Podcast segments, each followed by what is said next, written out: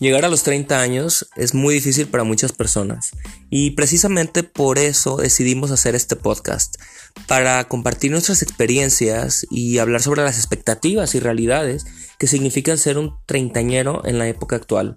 El mundo cada vez es más diferente y por lo mismo las relaciones también lo son. Acompáñenos cada semana donde tendremos un episodio nuevo y resolveremos todas las dudas que tengan sobre esta década que puede llegar a ser traumática, pero con nosotros va a ser tolerable e incluso transformadora.